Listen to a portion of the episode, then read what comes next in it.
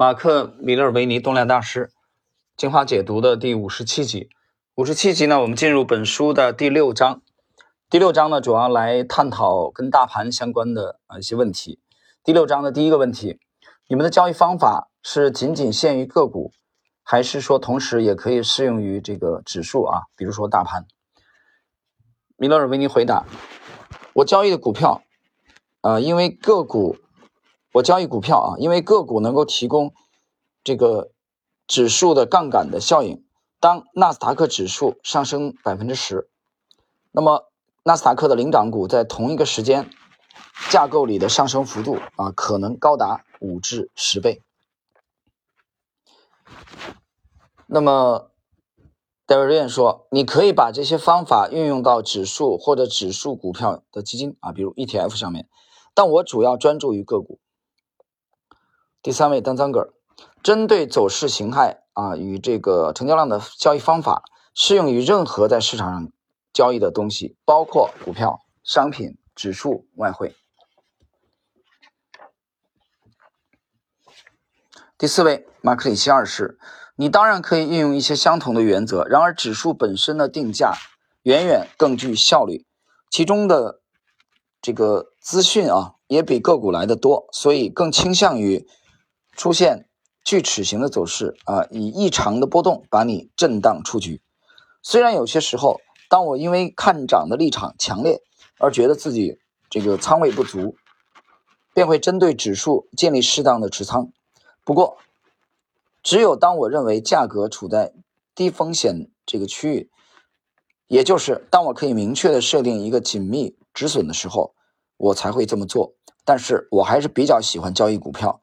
因为市况真正好的时候，只要买对其中一只好股票，成就就远比交易指数更好。呃，不是成就啊，抱歉，这个成效啊，就是就是这个获利的这个业绩啊，成绩。我们来小结一下这个这四位的观点。前两位米勒维尼和这个戴维瑞他们态度很鲜明，就主要是交易股票的啊，他们不太去。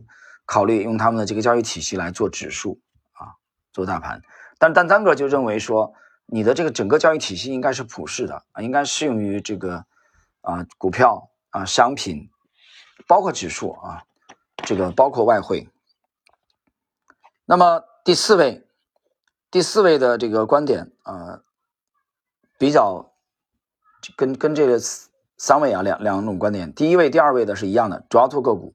啊，第三位说什么都可以做啊，第四位呢就比较折中啊，但是他也讲了，他以交易股票为主。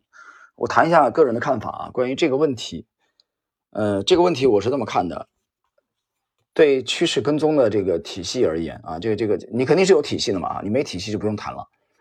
体系而言，呃，我是在这个问题就这个问题而言，我完全赞同丹三哥的观点，就是说它是一个普世的。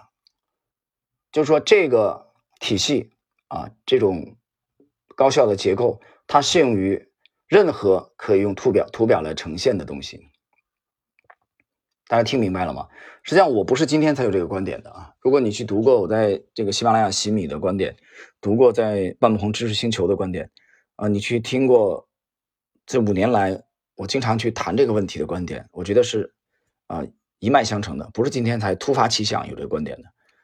我一贯是这么讲的，也是这么认为的，就它是应该是普世的，这个结构的确是存在的啊，这个隐秘结构。那么你在缅甸的股市啊，在尼加拉瓜的股市啊，在越南的股市，在美国股市，在香港股市，在 A 股，我现在没有清朝股市的数据了啊，没有。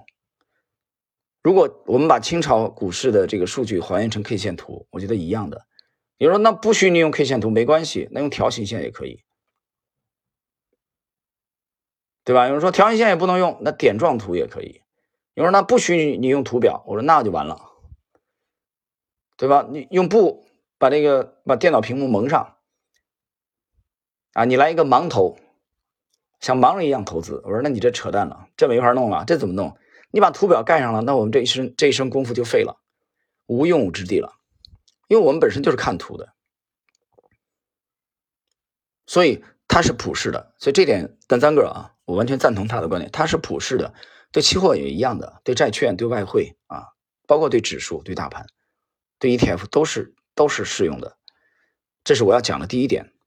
第二点，在这个第一点的基础之上，我们是以个股为主的，这个不矛盾啊。我们是以个股为主的。那么，只有在因为平时我们一贯反对杠杆，我觉得只有一种情况下我们会考虑杠杆，这种很极端的情况下。但是这种机会可能啊，大概以中国 A 股的特点，大概十年才会出现一次。那也就是说。我们判断当前的这个假设啊，当前的这个位置，A 股处于一轮大牛市的起点的位置，在这种位置，我们会考虑什么呢？